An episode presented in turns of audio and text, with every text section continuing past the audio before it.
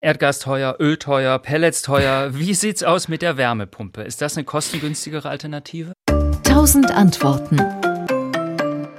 Das ist es wohl bei den derzeitigen Preisen schon ganz und gar und deswegen ist die Nachfrage nach Wärmepumpen geradezu exorbitant und äh, die schlechte Nachricht ist, es gibt keine mehr. Also hm. äh, grob gesagt, man kann fast davon ausgehen, wer keine bestellt hat, kriegt in, in, diesem Winter keine mehr, sondern der muss auf die nächste Heizperiode danach dann setzen.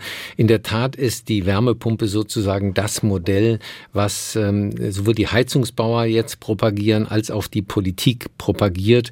Ähm, das wirklich Interessante daran ist ja, dass man quasi aus einem Kilowatt Strom dort äh, vier bis fünf Kilowatt ähm, Wärmeenergie machen mhm. kann.